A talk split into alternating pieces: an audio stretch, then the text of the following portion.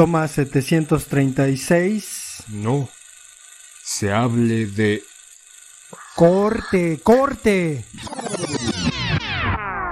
Toma 738 del podcast No se hable de cine.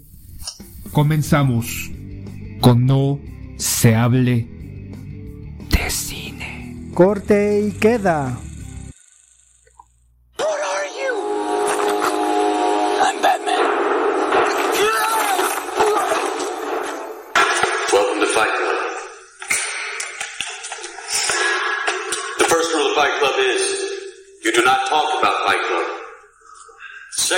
Fight Club is you do not talk about Fight Club. Third rule of Fight Club someone yells stop, goes limp, taps out. The fight is over. and you will know my name is the Lord when I lay my vengeance upon thee.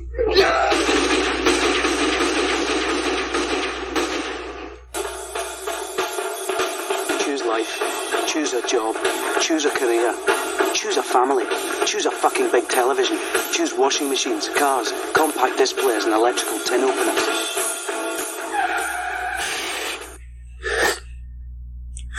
Tranquilo. Tranquilo. Abre los ojos.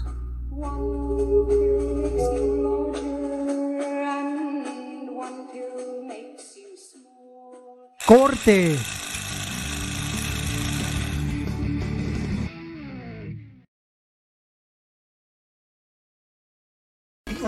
Gun? You think it's a story about a bunch of fighter pilots. It is a story about a man's struggle with his own homosexuality. You've got Maverick. He's on the edge, man. He's right on the fucking line.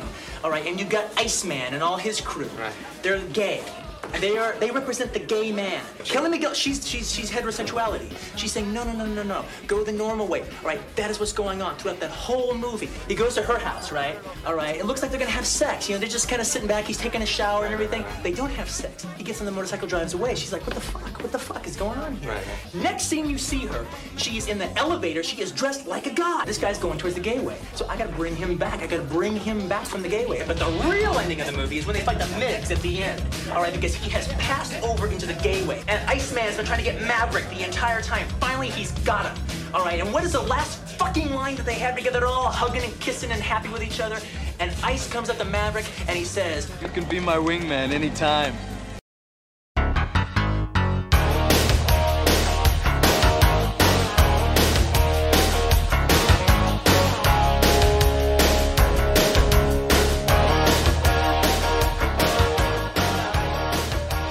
Bienvenidos a No se hable de cine. En esta ocasión hablaremos de una película en la cual el poeta tenía muchas ganas de ver, en donde se encuentra uno de los actores que a mi juicio es uno de los más longevos.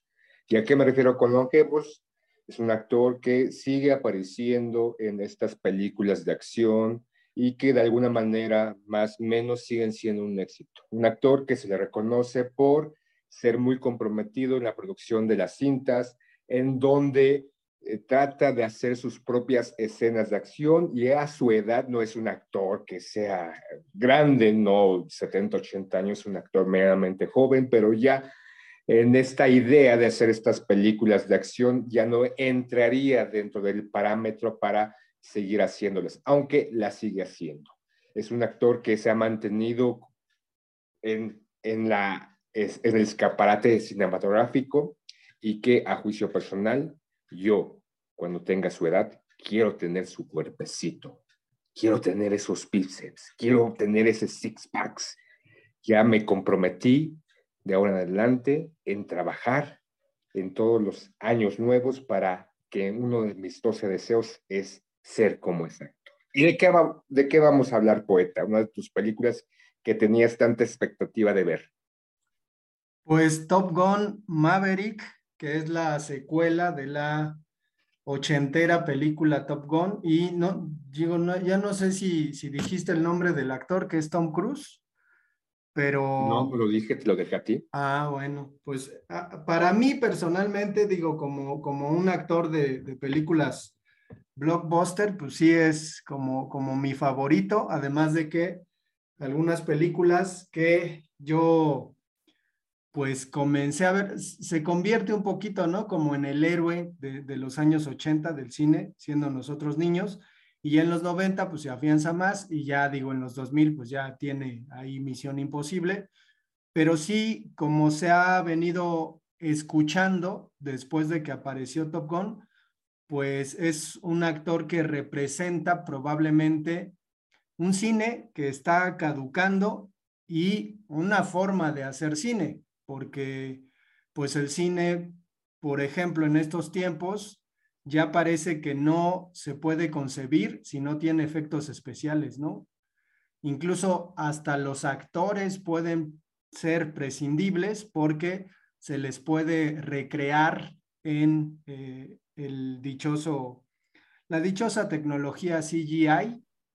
Eh, por ahí, en, en, algunas películas, pues hemos visto que han hasta rejuvenecido los actores o de plano ya actores completamente digitalizados que pues, probablemente murieron y que se digitalizan y uno no logra ver la, la diferencia. Digo, antes, antes de, de, entrar, podríamos hablar de lo que está a punto de estrenarse con Avatar 2, que es una película hecha 100% en CGI, ¿no? Eh, eh, y es, pues ya inconcebible, ¿no? O sea, lo que hay en esa película no existe en la realidad.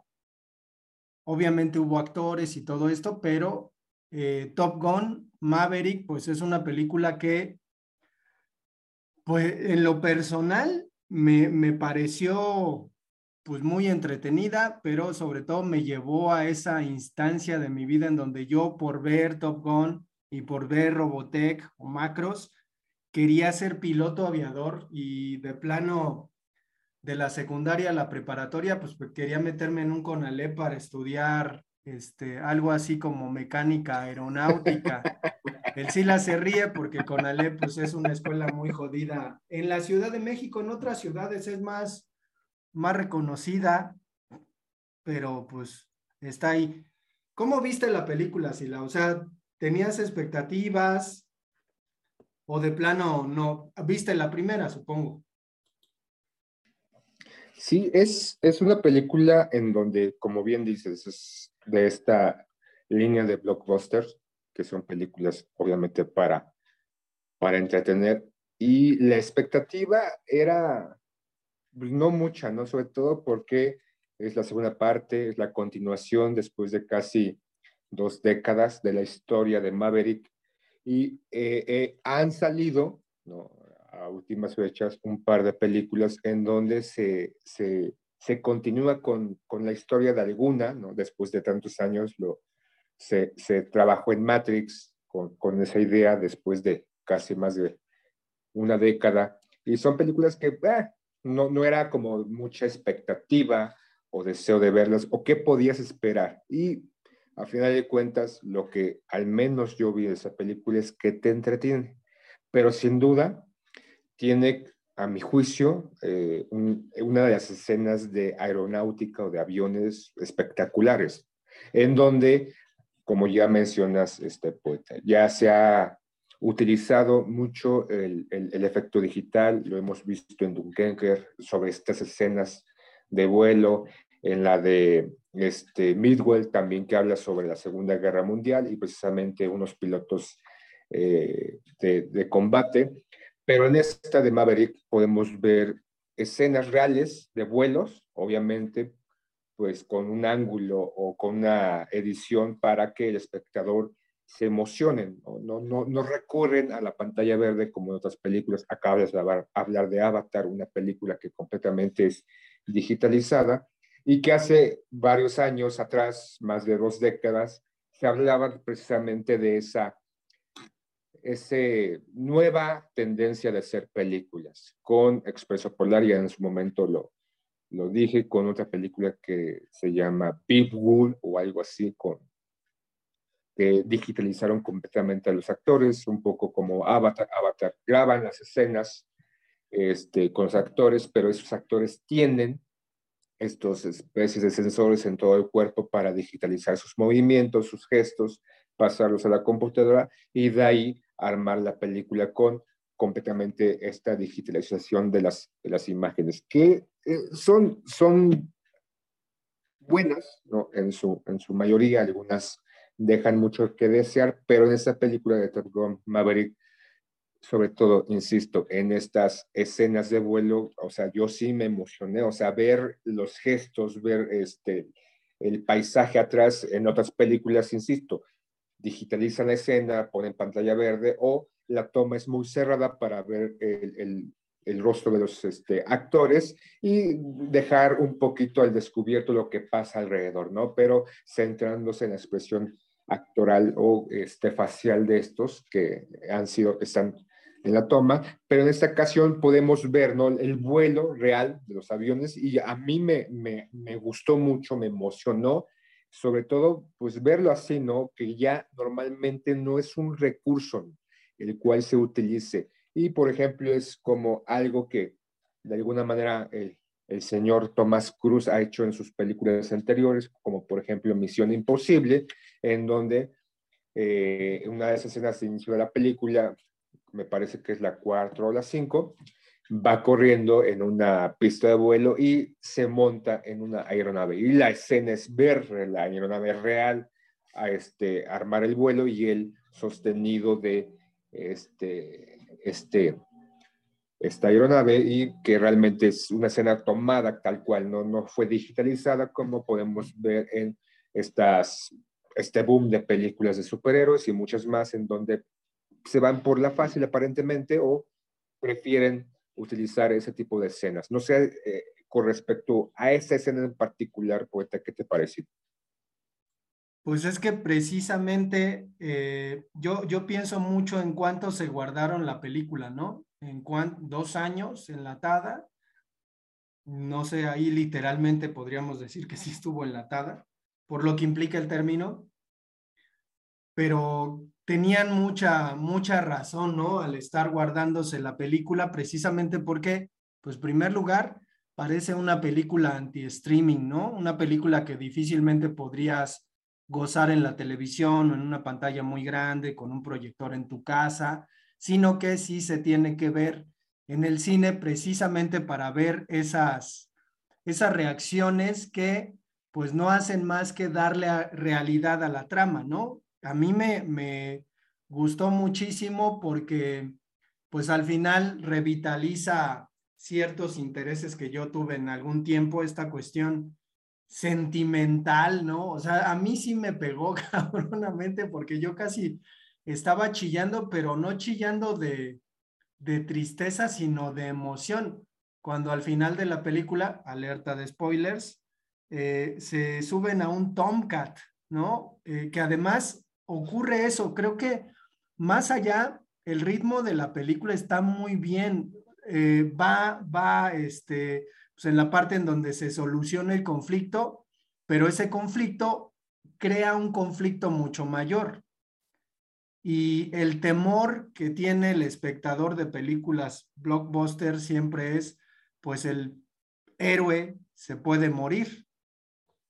Yo pensé en algún momento que a lo mejor Maverick se iba a morir y no es que sea un gran héroe ni que sea como el personaje más icónico de, Tom Cruise. Me parece que Jerry Maguire es pues el personaje más icónico de Tom Cruise, pero no sé, no sé, o sea, yo, yo veía la película como con tanto aprecio y con tanto cariño y completamente desarmado en la parte racional, que eso es lo que, lo que a veces hace el cine, es decir, como muchas cosas que nos apasionan, uno ya no, ya no registra la crítica, ¿no? Ya no, ya no eres capaz de, establecer una opinión crítica hacia algo que te gusta mucho y que te impacta. Y yo creo que pues fue lo que me pasó con la película, porque al final donde toman el Tomcat, que se lo roban, pues yo estaba ya las piernitas todas aguadas y la... Pero por ejemplo es eso, ¿no? Eh, hace referencia a, a, una parte de la trama, ¿no? Alerta de spoiler, uno pensaría que en una escena casi la final, cuando van precisamente a, realizar la misión, y que por una situación este, casi podemos, yo pensé, es que el personaje de Maverick va a morir. Y si muere, yo estaría satisfecho de esta película porque rompe un poco la línea de otras películas en el cual vemos el final feliz, en donde el héroe o el personaje principal se salva, ¿no? Y ya todos viven felices para siempre. Y en esta película se salva, ¿no? O sea, yo por un momento sí creí y sí esperaba y anhelaba que el personaje de Maverick muriera al tratar de salvar al, al que era el hijo de Gus, Bradshaw, y que así cerrara como esta este serial, esas dos películas, el personaje de Maverick y dar como una pauta tal vez para en un futuro Bradshaw hiciera el personaje alguna otra película, ¿no? O sea, siguiendo con esta línea de Top. Pero no, o sea, se salva.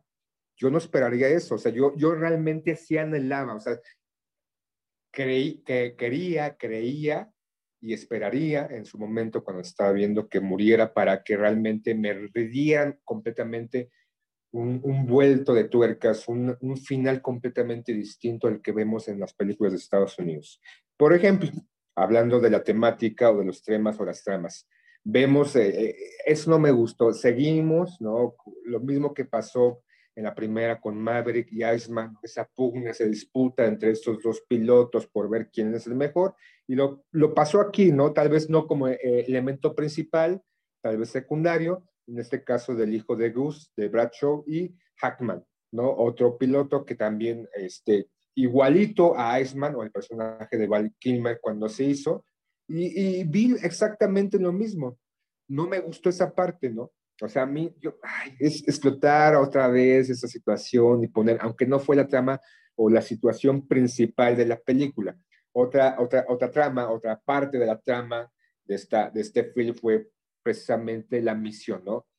Vamos a ir a destruir una producción, una, una fábrica de enriquecimiento de uranio en un punto inexistente, porque no, no dicen exactamente dónde es, hablan de algo este, eh, sin especificar, donde van a ser armas de destrucción masiva. Y nosotros, hablando del gobierno de Estados Unidos, está en contra de nuestros intereses que van más allá de nuestro territorio y no podemos dejar que cualquier otra persona, país o grupo realice una piedra más grande que la que nosotros tenemos. Nosotros no podemos permitir eso.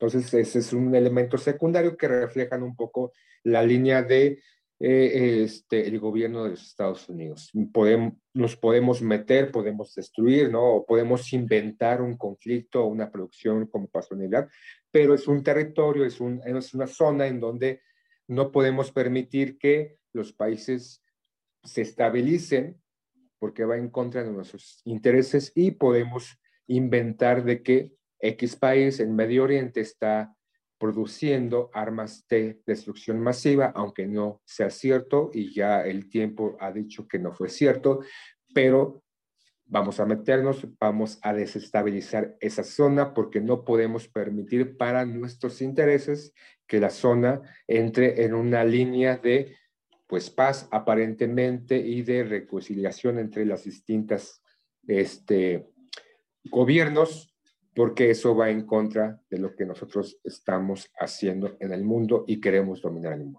No sé a ti qué te parece esa parte. Aquí sale, ¿no? Esta, esta fobia, este, este, este, ¿cómo se puede decir? Pues... Pues te da tu, tu roñita, ¿no, Sila? Mi roña hacia las acciones eh, extraterritoriales que tiene el gobierno de Estados Unidos metiéndose hasta en los culos de otras personas. Yo, yo creo que aquí, digo, y, lo comento así, la, la cuestión de, de, la trama eh, neutral con respecto a no revelar ni qué país, ni qué zona, ni absolutamente nada, porque incluso en la escena donde ya entran a este lugar, ¿no? Enemigo, no se identifica muy bien, ¿no? Que sea, digo, a mí personalmente me parecía como Europa este, oriental, digo, no completamente Rusia, pero por ahí algún, algún país opositor que tuviera costa, digo, no, no sé cuál, Croacia o algo el Mar Negro, ¿no? Ajá, pero, pero, pues creo que, que más allá de eso, la película tampoco se convierte en un asunto de, de pues patriótico, ¿no? Obviamente aparece por ahí la bandera, pero me parece que va No parece más- patriótico, es eso, ¿no? Y cuando Maverick dice, no, no, no, cuando lo sacan de la misión porque este, realizó el vuelo imposible y era eh, esta necesidad de que van a ir los pilotos, pero van, indudablemente van a morir. Y Maverick, no, no, no, es que el- el- la filosofía, ¿no? De, de las Fuerzas Armadas estadounidenses es que vamos, les vamos a partir su madre, pero todos vamos a regresar. Es patriotismo a todas luces. Al No, pero va más, va más allá de, de ese asunto. Me parece que el propio personaje, al ser como es, pues sustenta esta situación, porque lo contratan para que le enseñe a los chavillos. Y al final, pues se terminan dando cuenta que él tiene que ser el que tenga que realizar la misión, aunque dentro de, pues, el laburo, probablemente pueda perder a alguien la vida o él mismo, que es a lo que se lleva. Sin embargo, retomo, no quiero pelear, Sila, al rato vamos a pelear, pero hay, hay un asunto de nostalgia explotado, lo que dices, ¿no? De Iceman y Hatman y la relación que tienen con el hijo de Gus y toda esta cuestión, pues es una, una apelación a la nostalgia inmensa, pero pues no pasa nada, está bien. Es, es un poco como, como cuando uno tiene buenos recuerdos y los revives en tu mente y los Es que recreas. es lo mismo del anterior, es Sí, exactamente sí, es lo exactamente mismo, lo solamente mismo. ubicado en otro espacio-tiempo, es exactamente lo mismo, nada más con actores, en el caso del actor principal, Tom Cruise más grande, la escena con Val Kilmer, que también se motiva, ¿no? Sí, Iceman, no. Kilmer está sufriendo de un cáncer en la garganta, en este caso, Iceman también tiene cáncer y eh, muere, ¿no? En una parte de la escena muere, pues precisamente por esto, y es lo que también este, eh, te muestra, ¿no? Esta, este pequeño eh, episodio en esta escena entre Maverick y Iceman, incluso cuando le dice a Iceman, ya déjalo de ir, ¿no? Muchos hablan de que es también una, un, un, eh, anuncio aparentemente para sí mismo, para Tom Cruise, de que ya no, no, no vas a hacer o ya es complicado seguir haciendo ese tipo de películas de acción Ujú. en donde tu físico no siga siendo este, utilizado. Podemos pensar en otro actor que también no usa demasiados dobles o no usa dobles, que es Jackie Chan, que también ya, ya está grande y sigue, y sigue haciendo aparentemente sus escenas de acción. Y este es como un, un discurso emotivo, ¿no? Este, consigo mismo, entre Tom Cruise con Tom Cruise, de decir, creo que ya es el momento, ¿no? De dejar de hacer ese tipo de películas y pensar en otra cosa. Aunque pensamos o podemos ver que ese tipo de actores que surgieron en los 90, como Tom Cruise, que aún sigue siendo válido, aún sigue siendo, en- en- estando en la meca del cine, a diferencia de otros actores como este, Jean-Claude Van Damme o Mel Gibson o este, Bruce Willis, que ya no, no están haciendo ese tipo de películas tan eh, vistosas, pero que a mí sí me hizo una escena entrañable, pero es lo mismo, es la misma historia, no hay nada nuevo, es como tú dices, emotiva o entrañable, nada más. Pero sí hay algo distinto en la película y te lo voy a demostrar, Sila. No es lo mismo Kelly. McGillis que Jennifer Connelly. Hoy es también Jennifer Connelly, o sea, eso es a título personal, es una actriz desde que empezó y sigue siendo, más allá de ser buena actriz, preciosa, hermosa, es, o sea, las primeras películas que, que, yo la recuerdo, este, ya hace un par de décadas, y la vi en ese momento en, Maverick, me, me embelece, me sigue, me sigue embeleciendo. Aunque sí debo decir, está sumamente delgada, pero su rostro sigue siendo uno de los rostros de las actrices más hermosas del cine. Pues es, es que creo que todos los elementos cuadran. Digo, a mí personalmente que yo estuve obsesionado con Top Gun y que quería ser piloto y que incluso, güey, me compré el cassette del soundtrack de la película porque eso es algo de lo que no hemos comentado, pero Ah, toda la, bueno. toda la cuestión visual de los créditos, por ejemplo, es completamente de Top Gun de los 80, sí, exactamente igual, el inicio, la música. Digo, a mí me emocionó porque yo estaba obsesionado con esa música. Digo, ahora Lady Gaga le metió mano a la música, pero creo que también es un gran elemento. Y a lo que, a lo que voy y con lo que me gustaría que, que fuéramos concluyendo es que con razón se guardaron la película, güey. La, la, este, la recaudación que tiene hasta hoy es grandísima. O sea, esta cuestión de que el cine evidentemente es un negocio y que tienes que conseguir unas ganancias, pues que al menos permitan eh, conseguir lo que invertiste, pero aquí la cuestión es, uno, uno hubiera pensado, ¿no? Este, llega la pandemia, estabas a punto de estrenar, llega la pandemia, te guardas dos años la película neciamente, ya algunas personas decían, pues cómo, ya que la saquen en Netflix, que se la vendan, ¿no? Bla, bla, bla. Pero no, resulta que pues hacen lo que tuvieron que haber hecho y el resultado a lo mejor, a lo mejor estaban muy seguros de lo que hicieron o a lo mejor les está sorprendiendo la reacción que hay de la gente. Porque definitivamente no es una película como las que se suelen ver ahora en el cine. Es una película traída del pasado, que no sé cómo le, le pegue a las nuevas generaciones, no sé si los impacte tanto, pero hay que decir que el cine antes estaba hecho así. Y digo, ahora quizás se abarata un poco la cuestión, pero pues antes el cine era pues una actividad de riesgo verdadero, una actividad mucho más elaborada, ¿no? Digo, ahí está Quentin Tarantino diciendo que, que pues la forma de hacer cine murió y él sigue empecinándose en su forma de hacer cine como se hacía antes. Por ahí, Ridley Scott hizo Blade Runner 2046 hace algunos años, que es una película también sin, sin, sin ningún tipo de base digital y que es extraordinaria, ¿no? Entonces, supongo que con el tiempo nos iremos encontrando este tipo de ejercicios, ¿no? A lo mejor los directores importantes llegan a decir, bueno, pues me voy a aventar por nostalgia una película sin efectos digitales, a ver qué tal. Digo, no quiere decir que todas las películas sean así, ¿no? Porque los dramas y eso, pues no suele ser así, pero pues un poco. Es que, por ejemplo, lo que dices, es una película que este, se abarata en lo digital y que realmente sorprende.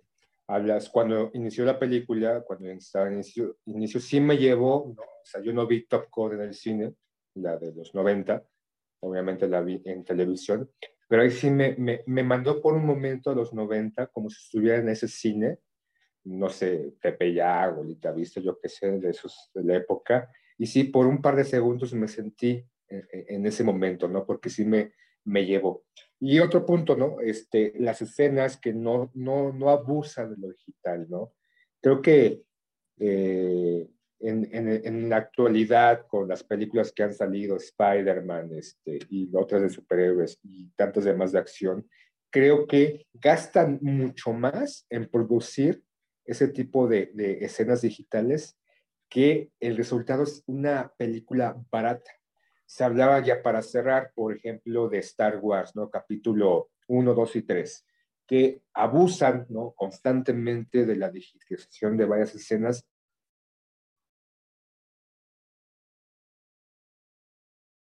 una pena en la nueva, este, en la nueva parte de sacar la 7, la 8 y la, la 9 ya casi una mezcla, pero yo creo que el abuso de las escenas digitales en vez de eh, contribuir o en vez de que el espectador lo introduzca, lo meta o lo lleve eh, con confort y con alegría a esas escenas, nos dejan, al menos a mí como espectador, con un mal sabor de boca, ¿no? Como si este, me endulzaran la vista con un cartel de una hamburguesa McDonald's, me la entregan en mi cajita feliz, abro la hamburguesa, veo una cosa aplastada, nauseabunda, la como y vomito. A menos, a mí lo que muchas películas, lo vi con, con Doctor Stranger, lo vi con este, Spider-Man, este, lo, que son las más referentes, que el excesivo uso de esas escenas digitales, en vez de contribuir o dar un valor a la producción o al filme, muchas, muchas veces le resta. Es que a veces avanzando la, la digitalización en el cine, pues terminamos viendo, ¿no? Los, los, este, los errores visuales, ¿no? Que se cometen. Digo, si vemos películas animadas de hace 20 años, pues nos damos cuenta que esa parte del cine ha avanzado demasiado. Pero bueno, vamos a dejar el episodio hasta acá. Allá nada más para cerrar, va a salir este, la nueva de Buzz Lightyear y realmente se ve muy chingona. Pues a mí no me dan ganas de ver esa mamada, pero bueno, sí la. Provecho. Tú porque no eres nostálgico, cabrón. No, no pero ya, ya es. O sea, sí, quiero ver esta. Sí vi el, el, este, el tráiler, pero digo, ¿qué, o sea, ¿eso qué? Pero bueno, está bien. Seguramente se va a encontrar en algún momento con, con el vaquero y todo eso. Adiós, vaquero, ya cierra. Vamos a dejar el episodio hasta aquí. Les recordamos que tenemos redes sociales. No se hable de fútbol. Adiós.